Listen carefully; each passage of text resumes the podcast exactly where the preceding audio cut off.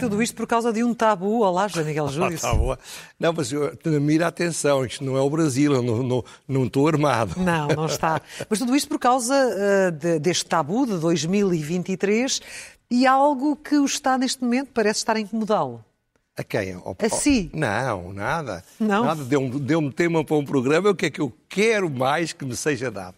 Não então. sabe, eh, eh, de facto, Portugal tem uma, uma característica única ou rara, é que temos um Presidente da República que, ao mesmo tempo, faz comentário político de forma sistemática e permanente. E isso não o incomoda, então? Nada. Está tranquilo com é isso? É um bocadinho de concorrência, mas ah, eu bom. acho que ele é melhor que eu. Ah, bom. bom. Ora bem, eh, por outro lado, é evidente que a Presidente da República houve um que foi, era da Polícia Política, houve outro que era um cómico, houve um terceiro que era um padre, houve um quarto que era um ator de segunda categoria. Portanto, as origens são as mais variadas. O que eu acho que é único em Portugal, o caso português, é porque Marcelo Rebelo Sousa, que é realmente tem uma mente brilhantíssima, aplica grande parte do seu tempo à atividade que fazia antes de ser candidato a Presidente da República quase que dá a ideia, não é o que eu penso, mas quase que dá a ideia de que ele só nos, nas horas vagas é que tem tempo para realizar a função presidencial. Porque ele enche não só as manchetes, ele enche toda e qualquer pessoa que o vá visitar, que, que ele receba, com comentários políticos sobre a realidade. Não o faz às escondidas, Sim, não. o que, portanto, é, é, é saudável, honra-lhe seja. Agora, é de facto alguém que, sendo sobredotado, arranjou uma situação em que eu lhe chamo, com toda a amizade, mas com alguma ironia há que dizê-lo, o comentador mor do reino. E, de facto... Do ele... reino. Hã?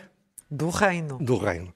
E eu sempre que sabe que eu tenho dito muitas vezes, ou se é a pessoa que sabe mais, porque me ouve todas as vezes, é que ele, de facto, eh, foi, tem sido um excelente rei de Portugal.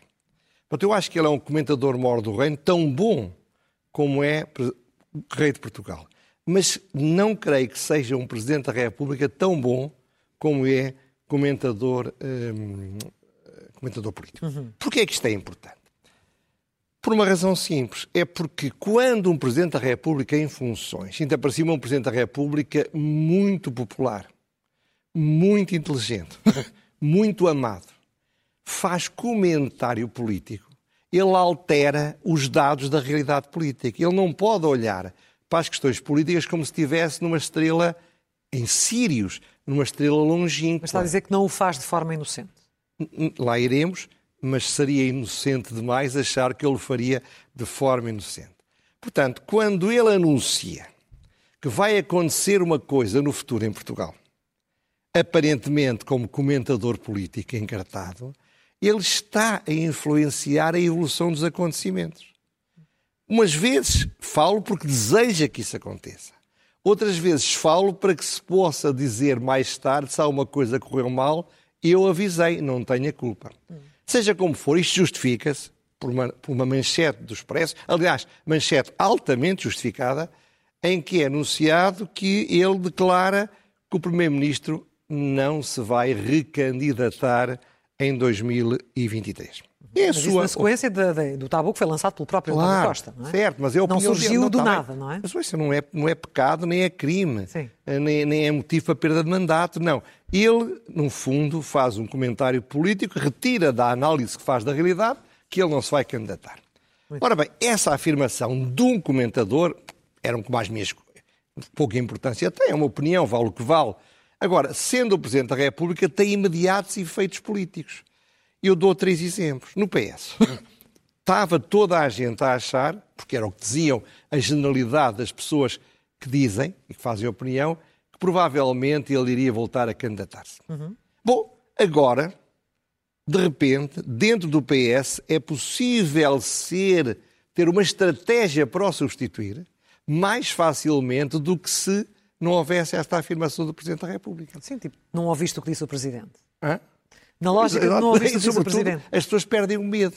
No PSD, é evidente que ninguém se queria muito candidatar a sério em, no, em 2022 para depois perder as eleições com o António Costa, porque o António Costa em 2023 vencerá qualquer candidato do PSD. É a minha opinião, não sou capaz de ter a certeza como Presidente, mas também consigo ter uma opiniãozita ou outra. Bom, seja como for, a partir do momento em que o Presidente, que é um grande comentador, diz que o António Costa provavelmente não se vai candidatar, dentro do PSD começa a ser mais desejado em janeiro no Congresso. E no país?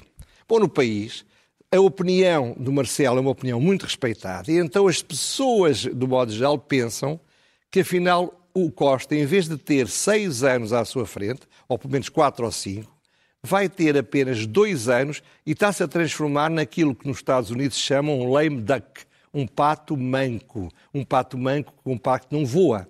Isto é, é o que se diz dos presidentes no, no último parte do mandato, nos últimos dois anos, uhum. onde já ninguém está a pensar neles, Com, já estou a pensar no futuro. Sim, confia no Ciado. Mas parece-lhe que é isto também que Marcelo deseja? É evidente. É, isto tem a ver com a intenção do Marcelo. Porquê é que o Marcelo faz isto? O Marcelo raras vezes dá ponto sem nó. Não Aliás, brinca é um excelente jogador de xadrez. É um, xadrez é um grande jogador de xadrez e é um grande profissional é muito competente naquilo que faz, é competentíssimo. Não há dúvida que ele é o grande comentador político do século XX e do século XXI. Não sei o que é que será o futuro nos vai dar, mas é, eu diria que é o Ronaldo do comentário político. É melhor que todos os outros. Portanto, o que ele diz é importante. E porquê é que ele faz isto? Porque, repare, ele vai ter dois mandatos. O primeiro mandato em qualquer presidente em Portugal é para ser reeleito. É a única coisa que, se, que, que importa. O segundo mandato é para definir o seu, o seu papel na história. Hum. Como é que ele vai ser visto no futuro? Ninguém se mete nestas vidas duras, difíceis, cansativas, se não tiver uma intenção de sobreviver à lei da morte, como dizia o Camões. Quem não se preocupa muito em sobreviver à lei da morte, provavelmente, com a idade dele, faria outras coisas senão isso que ele está a fazer. Seja como for. A grande pergunta, e pode ser uma pergunta aparentemente cruel, é esta. Vamos imaginar que hoje terminava o segundo mandato de Marcelo Rebelo de Sousa. Sim. Que pegada ele deixou na história de Portugal. Além do presidente dos afetos? Além de estar, o que faz, como digo, está à distância de um selfie, é à proximidade de um beijinho. Hum. É claro que ele fez coisas muito, coisas, coisas muito bem feitas, falarei disso quando ele terminar o seu mandato em 26. Mas o problema não é fazer coisas bem feitas. O problema é o homem com a dimensão, com a qualidade, com o apoio, com a força, com a inteligência, com a preparação não deixar nada que marque a história de Portugal. Isso é uma coisa que seguramente, não faço ideia, mas penso que sim, o amargura. Ora bem, a hegemonia do PS não lhe deixa fazer muito essa pegada. Ele tem alguma culpa, porque ele, provavelmente com medo de não ter um resultado esmagador, colou-se excessivamente ao Partido Socialista na primeira, no primeiro mandato. E agora está um bocadinho entalado. Ainda há dias lembraram, ele deve ser como foi no primeiro mandato. Por outro lado. Ou refém, mas acha que ele está refém? Não é bem refém, mas está, está muito limitado, porque as pessoas também não gostam de incoerência. Ele não pode ter andado a dizer, quando era manifestamente tão criticável como agora António Costa, maravilhas do governo de António Costa, para agora, por situações similares, fazer críticas muito violentas. Mas presidentes anteriores vimos que foram diferentes, tiveram pois é, formas é, de estar diferentes no segundo mas mandato. Mas é que o Mário Soares já tinha feito a sua pegada histórica antes de ser presidente. Mário Soares... Mário Soares... Porquê é que o Mário Soares, Silva... o Mário Soares fica na história? Por ter sido o autor principal da democratização de Portugal. Isto não é pouco. O homem que fez Portugal entrar na União Europeia. Marcelo ainda tem, tem pouco tempo já para marcar uma pegada histórica. Portanto, se o António Costa se candidatar, o que vai acontecer é que ele vai ganhar e então o Presidente da República vai passar 10 anos com o António Costa. E vai ficar 10 anos sem poder fazer praticamente nada. Porquê? Porque António Costa conhece muito bem, é muito frio, é muito inteligente, até é muito manhoso, e, portanto, deixa-o falar. Ele diz coisas lindas e outras menos lindas, mas a conversa do Marcelo é um pouco inócua. Portanto, ele quer que, que, que o Costa não se candidate para ter ao menos dois anos, os dois últimos finais, anos finais, para poder ter alguma capacidade de definir o seu mandato. O que é que ele fez? Arriscou, como no casino, pôs todo o dinheiro, todo o prestígio de comentador mor do reino para levar-nos todos nós a convencer-nos e convenceu-nos porque de repente você, a mudança sente-se. Há pessoas a dizerem que isso é mais provável. Isso faz com que o António Costa se possa transformar no tal pato manco. Portanto, aqui o que está, o jogo é isto. Quem é que vai ser o pato manco? O António Costa nos próximos anos ou o Marcelo nos próximos cinco anos ou quatro anos? Portanto, é esta a razão. Eu acho que ele faz isto de propósito, com uma intenção estratégica, usa a sua inteligência e a sua capacidade para um fim que não é ilegal, não é ilegítimo, é um pouco peculiar, não é talvez o modelo abstrato que se tem do Presidente da República, mas os portugueses gostam. Os portugueses gostam deste Presidente. Se o pudessem reeleger, reelegiam-no outra vez. Agora, não tínhamos ilusões. Ele não faz isto por ingenuidade. Ele não me diz em cima do Congresso do PS exatamente o contrário que António Costa quis que fosse dito. Como eu aqui disse na semana passada, quando ele põe os seus quatro putativos sucessores sentadinhos ao lado dele, virados para a população, a terem de estar a aplaudi-lo se não são criticados. Ele estava a dar-lhes uma, uma, uma irónica lição, a dizer: não pensem que eu me vou embora. Vem o Marcelo e diz: vai-se embora, e nós imediatamente, eu, até eu tenho dúvidas já. Neste momento tem dúvidas? Tenho dúvidas, depois do Marcelo dizer aquilo, se calhar ele tem razão. Mas há muita gente que já tem a certeza. Portanto, foi muito Sim, inteligente. há muita gente que tem a certeza de que ele sairá em 2023. É, foi muito inteligente a jogada do Marcelo. Agora, digamos assim, arrisca-se a que eu diga, como disse, que ele é melhor comentador político ou comentador mor do reino do que Presidente da República. Mas certo, sendo certo que António Costa também certamente irá divertir-se nestes próximos dois anos com, com este tabu e com aquilo que se diz acerca, acerca da saída ou não vai saída. Haver, vai haver matéria para as nossas conversas. Vai haver, certamente. Em relação a Marcelo Rebelo de Sousa, também são muitos aqueles que o criticam de não ser inocente no estado em que está o atual PSD, se bem que também uh, muita da responsabilidade está em cima da atual direção, onde está também aberta a porta da sucessão, segundo tudo indica, e não só por causa das autárquicas. Já, já estaria. Mas já estaria. Mas tornou-se mais depois disto. Repara, eu não, eu não, sou, não sou conhecido por ter grandes contemplações com o Rui Rio. Tenho até má impressão dele e acho que ele não tem as mínimas qualidades, não faz os mínimos olímpicos para ser líder do partido.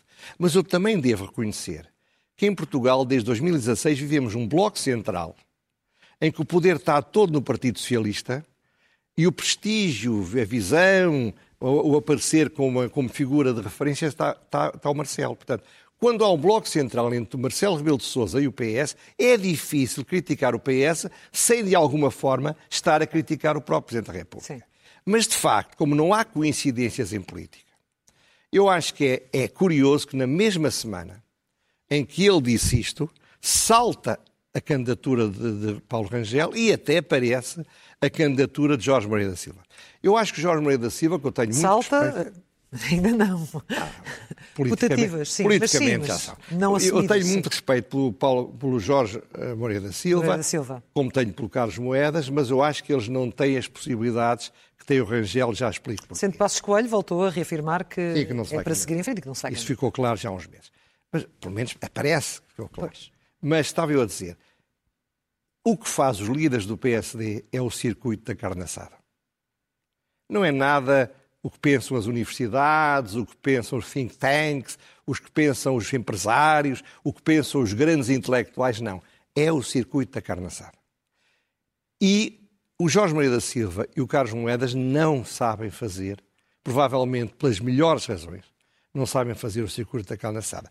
O Rangel, eu conheço o Rangel há 30 anos, conheci-o como jovem assistente universitário, conheci-o como advogado, tive muitos contactos com ele, tenho muita estima por ele, e eu acho que ele tem duas qualidades raras vezes conhecidas em conjunto.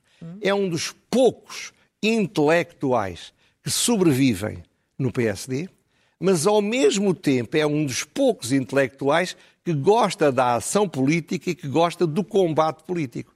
Porque as características do intelectual, em regra, é a dúvida, é, é a hesitação, é, é, olha, é, é, é a capacidade de ver o ponto de vista do outro. O combate político não é assim a pessoa que está ao outro lado não pode ter qualidades nenhumas. Aquele bocadinho que vimos ali entre o Medinas e o Carlos Moedas é duas pessoas que manifestamente não pensam tão mal um do outro como andam a dizer, porque a política é assim. É assim. Ora bem, o... Mas o Paulo Rangel já anda nisto há, há muito tempo. Há muitos anos, mas há gosta. Ora bem, e eu, sem perder o ritmo. Há, há, uma teoria, há uma teoria que diz que os revolucionários são traidores da classe dominante. Isto é, vêm das elites e lutam contra elas. Aqui já é um país muito mais Acha calmo, é pacificado, não é? Não chega a esse ponto. O que eu acho é que o Rangel é dos poucos possíveis candidatos, ele e o Moedas, não há mais nenhum, que foram fiéis, leais e apoiaram sem hesitações o Rio Rio até, até agora, até ao final das eleições autárquicas. Portanto, pode dizer-se que é mais fácil que suceda ao Rio alguém que não estava em guerra com ele há bastante tempo. Apoiado pelas bases que apoiaram Rui Rio. Exatamente, mas também há outra teoria. É, a outra teoria é que quando há uma ruptura, e foi a teoria que fez o Costa ganhar contra o Seguro, e é que o Pedro Nuno Santos quer fazer e aplicar contra o próprio Costa, é quando chega ao fim um líder, quem ganha é quem seja muito diferente dele e quem possa mostrar credenciais de ser contra o que perdeu. Ora bem, essa é uma outra teoria. E, sobretudo, é muito difícil que o Miguel Pinto Luz, o Luís Montenegro, todos aqueles que andaram a lutar contra o Rio, vão assistir muito contentes a terem-se transformado em São João Batista do Cristo que seria o Rangel. São João Batista podia ser o Cristo, mas afastou-se para o lado para anunciar o Cristo. Ora, estes políticos não são santos de altar.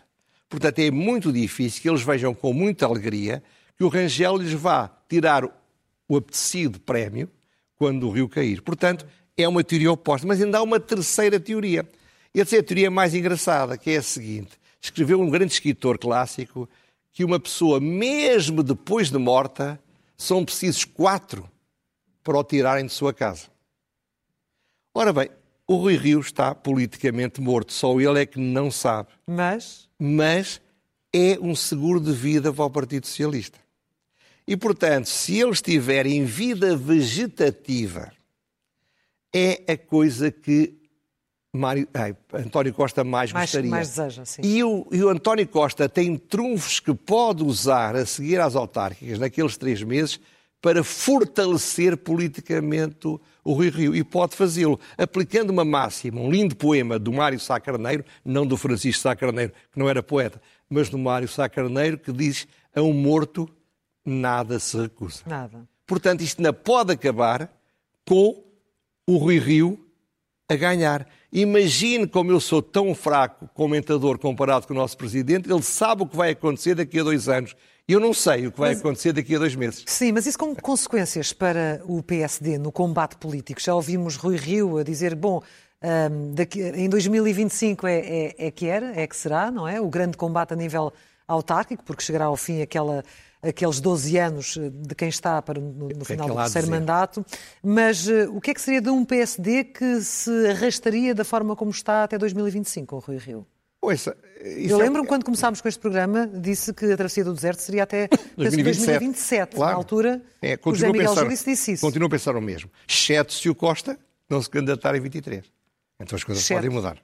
Ora bem, portanto, o que eu estou a dizer com isto é o seguinte: é evidente que você tem toda a razão. Qualquer pessoa, no seu são juízo, sabe que o rio não vai lá, que o rio não deve ficar, tenha ou não tenha, ou não tenha mau resultado. Mas sabe, uma das características que nós temos, que nos faz estar vivos, é que acreditamos sempre que as coisas podem mudar. Há um otimismo, eu diria, eh, genético dentro dos seres humanos, que nos fez a humanidade avançar. Os políticos têm isso ainda mais. Nunca acham que perdem. E muitas vezes não perdem. Portanto, eu quando digo que o Rio pode continuar, não digo que é provável, digo apenas que é possível. Isso lembra-me aquela frase logo no início de Rui Rio, de que as eleições não se vencem, mas perdem-se. Ou seja, ah, vir, ele vai esperar até, até 2025 colo, ou 2027. Quando o poder cai no colo. Vamos às rubricas habituais, Vamos já estamos com saudades, começando pelo elogio.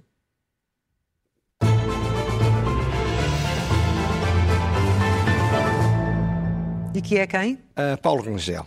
Não tanto pela atitude que tomou de desarmar em legítima defesa antecipatória campanhas infames que se preparavam contra ele.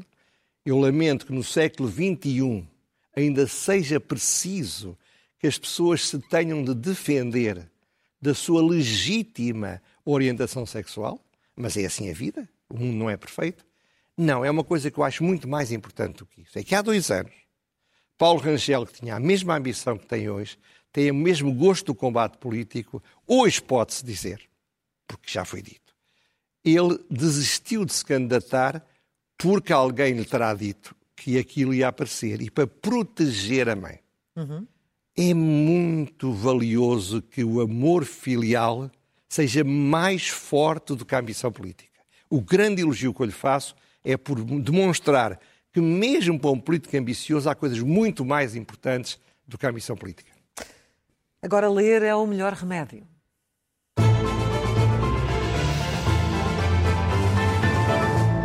É uma temos, entrevista. Temos mais do que uma leitura, não é? É, exatamente. Até, há sempre mais, é sempre, sempre mais. difícil escolher, mas hoje vão duas.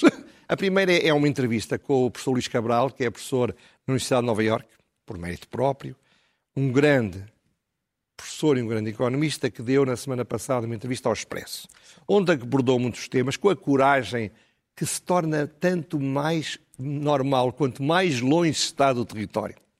Porque sabe, ter coragem em Portugal é facílimo para quem não quer nada, que tenha paciência. Quem quer alguma coisa que lhe queiram dar é melhor não ter muita coragem, porque pagam-se preços muito grandes. Seja como for, é um olhar muito competente, visto de longe.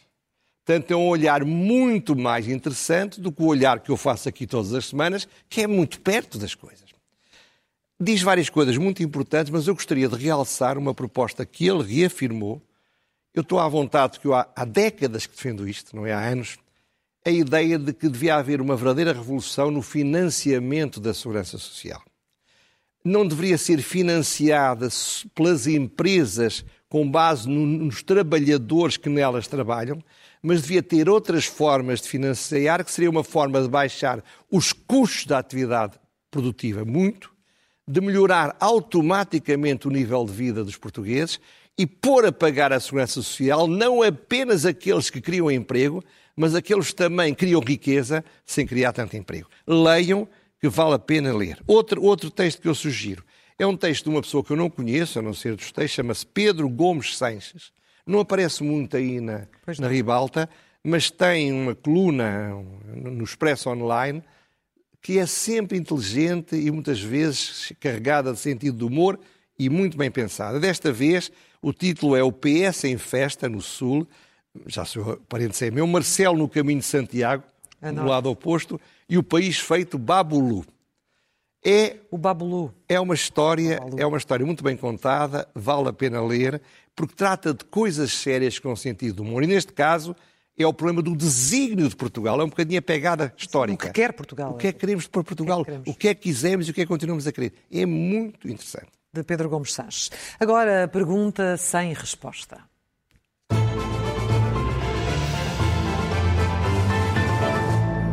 O diretor do, do Eco Online, António Costa, revela, e ninguém o desmentiu, que a estratégia da revenda das ações nacionalizadas da EFASEC tem tudo para acabar muito mal para quem paga impostos. Isto é, não apenas já é evidente que o Estado, o Estado deu garantias de 70 milhões de euros que não vai, não vai. ter como não pagar, como então é provável que o Estado tenha de pagar para lhe ficarem com a empresa. Ora bem, eu não digo que a culpa disto seja do Estado, não é. Mas é algo que demonstra que as boas intenções não só enchem o inferno, como também muitas vezes acabam mal. E portanto a pergunta é para o ministro Cisa Vieira, que eu tenho estima e amizade há muitos anos, e é a seguinte: vai continuar com esta estratégia, nacionalize e depois vende outra vez, ou aprende com este erro e não a volta a fazer? A TAP é o que é. Olha, o Luís Cabral achava que não se devia é um erro histórico tentar manter a TAP, leiam também isso, mas de facto eh, a pergunta é essa. Vai continuar a fazer estas operações ou vai perceber que quando uma empresa cai, há soluções, processo de insolvência e a empresa é recuperada, se tiver condições, através de uma mudança de capital ou através de outras soluções. Muito bem. E finalmente a loucura mansa.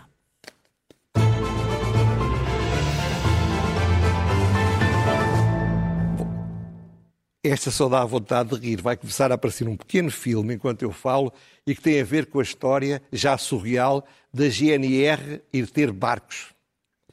Mas mais surreal é que os barcos da GNR se preparam para encalhar na praia.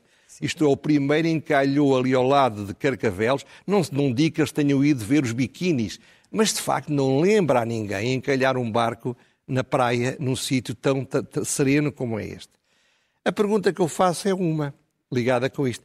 Será que isto é o, o, o ministro Cabrita que dá azar a tudo aquilo em que toca, porque a GNR depende dele. Porque isto é azar, porque eles deviam contratar marinheiros, para ao menos tinham lá o barco a dizer GNR, mas punham marinheiros a tomar conta do barco.